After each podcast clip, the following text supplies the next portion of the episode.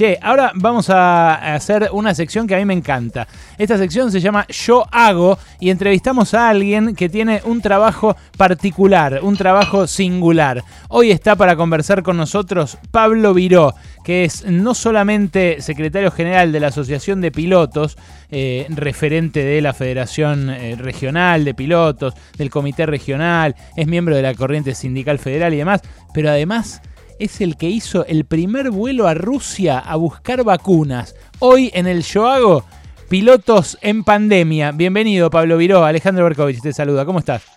Hola Alejandro, ¿cómo estás? Buenas tardes. Bien, muy bien. Ya hemos hablado en otras ocasiones, pero no en detalle sobre tu trabajo. Eh, ¿Cómo fue ese primer vuelo, Pablo? ¿Qué tripulación tenía el avión? Eh, la tripulación era era una tripulación múltiple, raro, muy raro, todos los vuelos de especiales, los de repatriación, los, de, los vuelos de insumo, de búsqueda de insumos a Shanghái y los vuelos a Sheremetyevo, ahí a Rusia, este, fueron vuelos con, con tripulaciones múltiples. Normalmente vos volás con dos, tres, cuatro pilotos máximos, o sea, el total, te, te, acompañan, siendo piloto, te acompaña otro compañero, o dos o tres. ¿Y acá? Este, y acá íbamos eh, de a 10 pilotos, de a 8 pilotos, porque, digamos, violentamos toda la normativa laboral que existe y que va a existir. Este, Nifuna de Rioja y la Unión Industrial, en el mejor de sus sueños, lograrían una jornada laboral de dos días y medio, sin descanso. Este, y, bueno, nada, el vuelo a, a China fue eso, tuvimos este, dos días y medio arriba del avión que no tiene ducha, por decir, por darte un elemento de color, ¿no? Claro, claro. Este, lo, incómodo que resulta.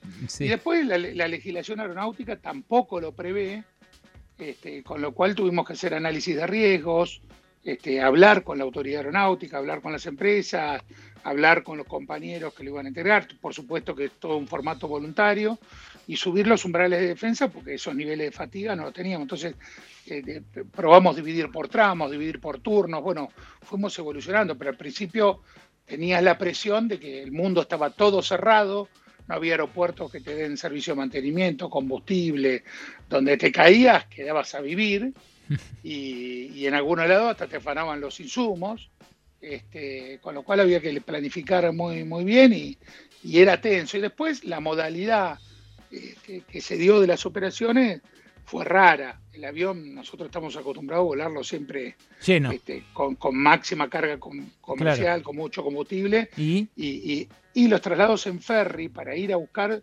el avión vacío se comportó eh, de una manera que el piloto lo ve solamente en las tablas, ¿viste? vos lo ves en los manuales. Mirá que Pero tampoco, pero tampoco el fabricante te ofrece un avión, te dice, ay, si te compras este, un Airbus 330 que puede llevar 270 pasajeros, pero si vos un día lo querés volar vacío, sin combustible, sin, sin carga, sin pasajeros, nadie compra un 330 para volarlo vacío. Nosotros necesitábamos llegar para ir a buscar las vacunas a Rusia y, volver, así que nos permitió hacer eh, operaciones muy, muy largas. Ponerle el, el vuelo que me tocó hacer a mí de Diego a Ezeiza directo, tardamos 18 horas 23 minutos. Fue el, vuelo más largo de, la historia de aerolíneas hasta ese momento. Mira qué loco. Este, esto que dijiste de la, de la que si te quedabas en algún lugar por ahí te robaban la carga, te la sacaban y demás. Yo en su momento cuando fueron los primeros vuelos de, eh, insumos, no los de vacunas, que no existía la vacuna todavía el año pasado, eh, fue lo primero que pensé. Dije, che, loco, es como una guerra esto. Eh, vos, de hecho, tenés formación, vos em, empezaste en Fuerza Aérea, ¿no? Sí, sí, yo este, me fui de mi casa con 11 años al Liceo Aeronáutico Militar. Este, el, liceo, Aeronáutico está en, en Fisherton, en Santa Fe, ahí muy cerquita de Funes, en Rosario. Y, bueno, era el fin de la dictadura y, las Fuerzas Armadas no sabían bien qué hacer con los institutos de formación, entonces hicieron medio un injerto que no querían formar militares, sino que querían formar dirigentes para, que se desenvuelvan bien preparados en la sociedad. Así que le metieron un programa académico muy, muy duro, muy duro, este, muy exigente y nada, me gustó y fui. Y, como dicho sea de paso, también te decían que ibas a egresar como piloto, ¿no? Que no es un tema menos, es una carrera carísima. Este, y, bueno, este, es muy difícil acceder a las máquinas que tiene una fuerza armada. eso te iba a preguntar, eso te iba a preguntar, ¿los pilotos en general se forman o, en la fuerza aérea o dónde, si no?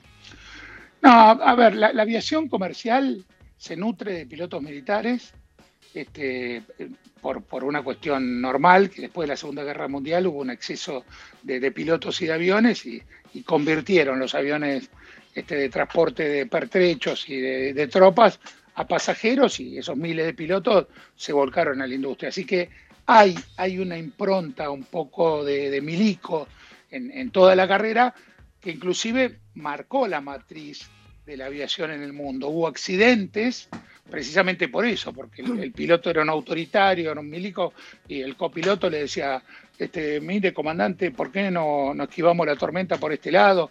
Eh, porque por ese lado está la montaña, cállese la boca, y se reventaban contra la montaña.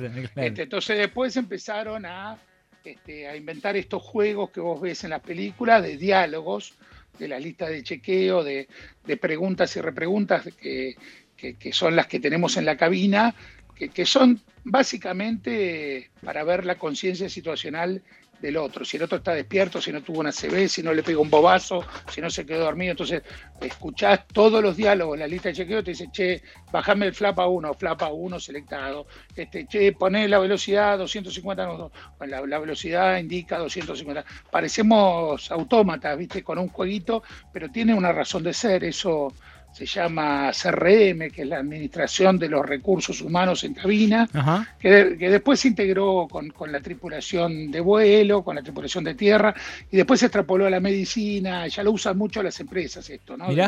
del diálogo. O sea, la, aviación tiene algunos procedimientos que, son muy virtuosos, pero pero por esto que te digo, no se aprende de la peor manera. después de un accidente, empiezan a decir, che, ¿qué pasó? ¿Cómo este pibe este, se, quedó dormido ahí, pues lo hicimos volar este, 24, no sé, estoy pensando en, Este, en algunos accidentes que, nos marcaron a nosotros como país. Pablo, este, está, está Noé Barral Ligera también, mi compañera, para preguntarte. Adelante, Noé. Hola Pablo, buenas tardes. Es muy interesante todo lo que estás contando. Vos decías recién que el primer vuelo que fue a buscar las Sputnik que vos eh, piloteaste fue hasta ese momento el más largo en la historia de, aerolíneas. ¿Cómo fue hacer ese vuelo? ¿Cómo, cómo, cambiás en el aire? Porque me imagino que habrán cambiado justamente para no dormirte piloteando. ¿Dónde, no sé, te tiras en el piso del avión? ¿Cómo haces? Mira, este, el, vuelo, todo, todo ocurre en un contexto. Cuando empezó la pandemia, este, hubo muchas críticas, inclusive algunos este, dirigentes aeronáuticos, incluso Alicia Castro, que usted lo conoce, fue dirigente sindical, este, eh, criticaban o, manifestaban que no había que este, realizar los vuelos. Mira, este, y nosotros no, nosotros no sabíamos este, cómo, cómo iba a impactar el COVID a bordo de un avión. Entonces, mm. había mucho temor este, a los contagios, no había tripulaciones, este, el sindicato no tenía una postura definida, eh, y la verdad que no, no, no, ni pensamos en, el error que íbamos a tener después. Claro. Dijimos, escuchame, vamos a llevar pasajeros, a ir a buscar este, este, a, un pibe que se fue a Punta Cana sabiendo que se podía contagiar. Este, ¿cómo, lo hacemos? Mm. Después la cosa cambió. Alberto tomó la decisión de usar este, a la línea aérea bandera para repatriación, lo puso a Felipe este, Solá, de, Cancillería, se puso en contacto con nosotros, me dijo, che, necesitamos que este, hagan, hagan los vuelos a como dé lugar. dijimos, mira, en este contexto la única forma que, es que sean voluntarios. Y, había mucha incertidumbre que iba a ser el sindicato. Entonces, en virtud de eso es que yo me puse el, vuelo. Era para dar una señal. Este, claro, va el secretario general. Está todo bien. O sea, que, no, no, tiene. Eh, no, tenía ninguna connotación laboral, porque lo que íbamos a hacer violentaba toda, todo lo que, contra todo lo que peleamos, digamos. Este, imagínate que no había ningún punto del convenio que, eh, que cumplamos, no, no había este, ninguna contraprestación económica, no se hablaba ni de viáticos, ni de nada, ni de pernocte, ni de ninguna eh, condición de confort, era por razones humanitarias. Estamos hablando con Pablo este Viró, que es piloto de avión, es secretario general de APLA, la Asociación de Pilotos de Avión, y le estamos eh, haciendo en el Yo Hago, porque queremos ver cómo es eh, ser piloto de avión en pandemia. Acaba de aterrizar, mira Pablo, acaba de aterrizar el nuevo cargamento de la Sputnik B desde Rusia, aquí, ahí en el aeropuerto de Seiza, 330.000 dosis del componente 1 de la Sputnik B. Hay en torno a cada uno uno de estos vuelos toda una mística, ¿no? Una, épica que me imagino un vuelo normal eh, a, una ciudad cualquiera no tiene. Eh, ¿Qué onda eh, eso? Em, se, se, pierde, así como, así como vos contás que, bueno, hay, hay normas laborales que se violentan, protocolos que me imagino cambian, incluso aseo, ¿no? Que veo que has renunciado a él. esto en el caso de, estos vuelos, también, por ejemplo, mira, mira la boludez que te voy a preguntar, pero puede ser significativa. ¿No se disfrazan de piloto como se disfrazan siempre?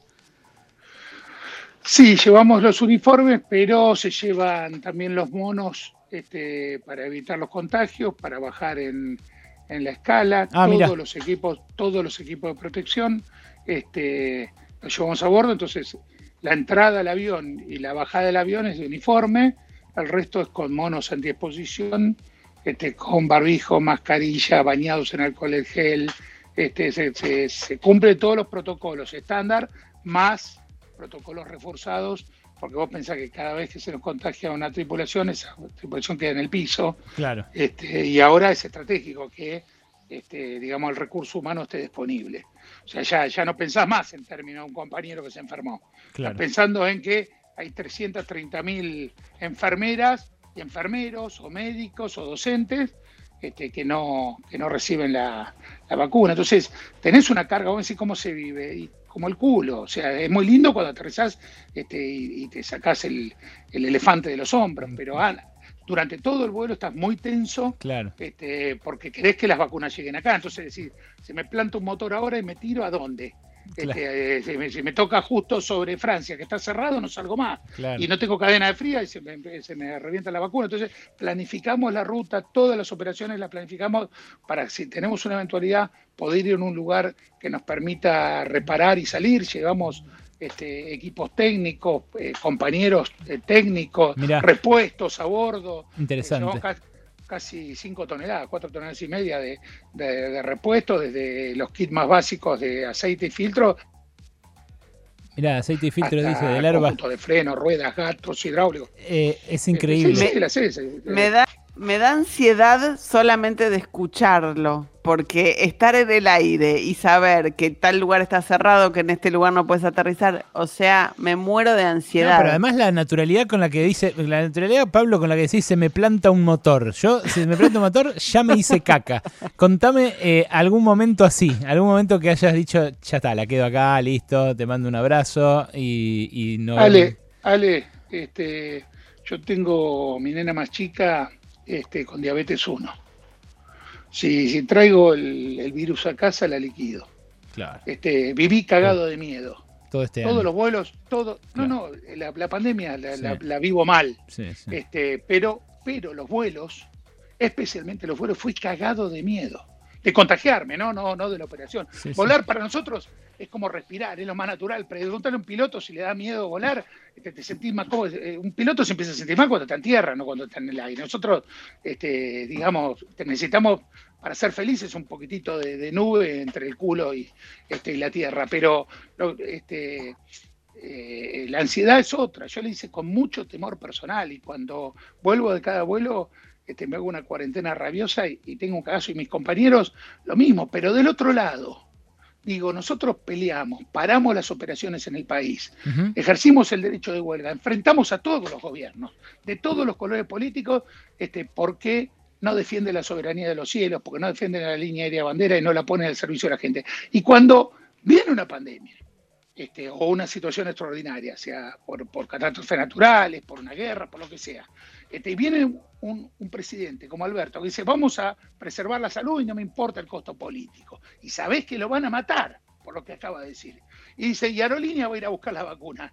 Pero así tenga que, subirme y empujar el avión. me decís, che, tuviste dos días y medio sin bañarte, podría estar dos años y medio arriba del avión si, si aparecen las vacunas, porque no hay este, otra vida, es esta donde puede ser útil. Este es nuestro granito de arena. Es cuando llevamos un turista que lleva dólares y ese turista permite que el remisero que no tenía laburo labure, que el que tenía un terrenito haga una cabaña, que el que tenga un restaurante lo llene de, turistas y, dinamice la economía y saquemos al 40% de los argentinos que están debajo de la línea de, de flotación, le saquemos la cabeza del agua.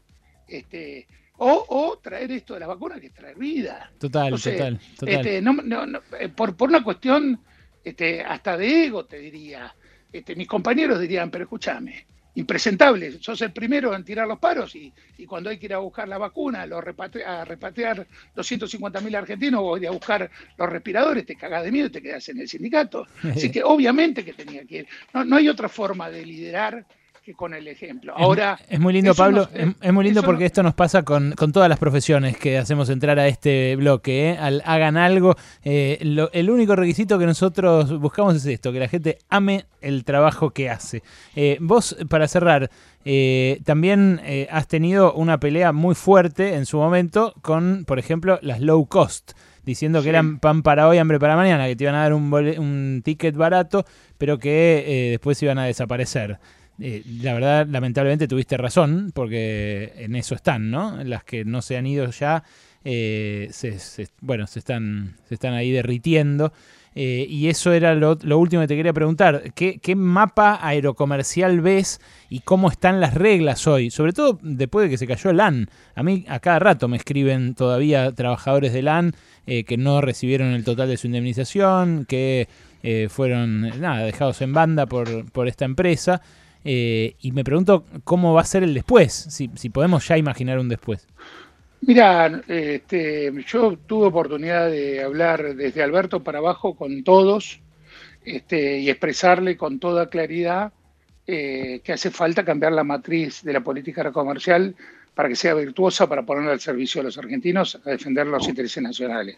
Y ahora este, estamos teniendo la semana que viene una última reunión tratando de que los funcionarios de área cambien las cosas porque lamentablemente en la Argentina hoy las matrículas extranjeras que firmó Macri, Dietrich y los impresentables que de la revolución de los aviones siguen vigentes.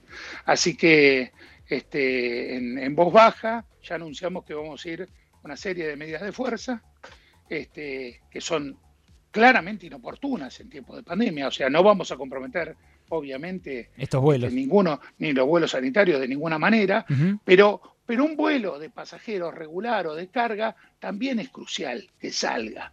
nosotros necesitamos poner la Argentina de, marcha de verdad.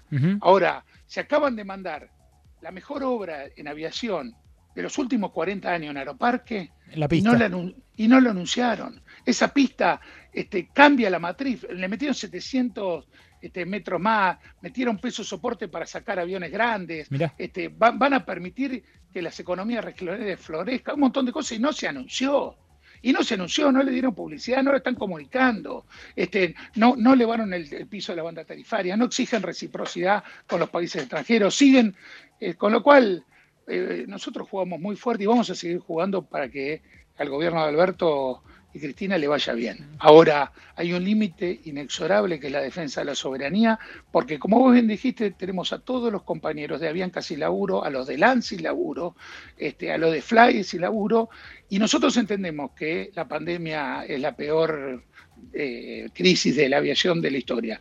Pero una cosa es que estemos en crisis y otra es que este, le permitas a extranjeros que vengan a usufructar la soberanía del espacio aéreo argentino. O sea, la recuperación tiene que ser de la mano de, subir, como dice Alberto, de subir a los que están este, fuera del bote y empezar a generar em, empleo, así como ganancias. Es una realidad que probablemente a nuestra actividad este, no nos toque porque estamos, este, digamos, ante un proyecto que, que nos excluye en, la mayor parte, es una buena noticia eh, la, iniciativa de la CGT, que nosotros la vamos a apoyar con mucha energía, porque hay, el, alivio, un millón... Vos decís el alivio de ganancias. sí, sí. Hay, un millón doscientos mil compañeros que este, van, a, van a ver un poquito más este, te lo discuto, eh, Eso, eso en términos económicos te lo discuto porque hay otra gente que está recontra mucho más surgida que alguien que gana 120, 150 lucas, que tampoco es rico, pero la verdad que ahí, bueno, eh, hay una manta muy corta, muy corta y los que están más abajo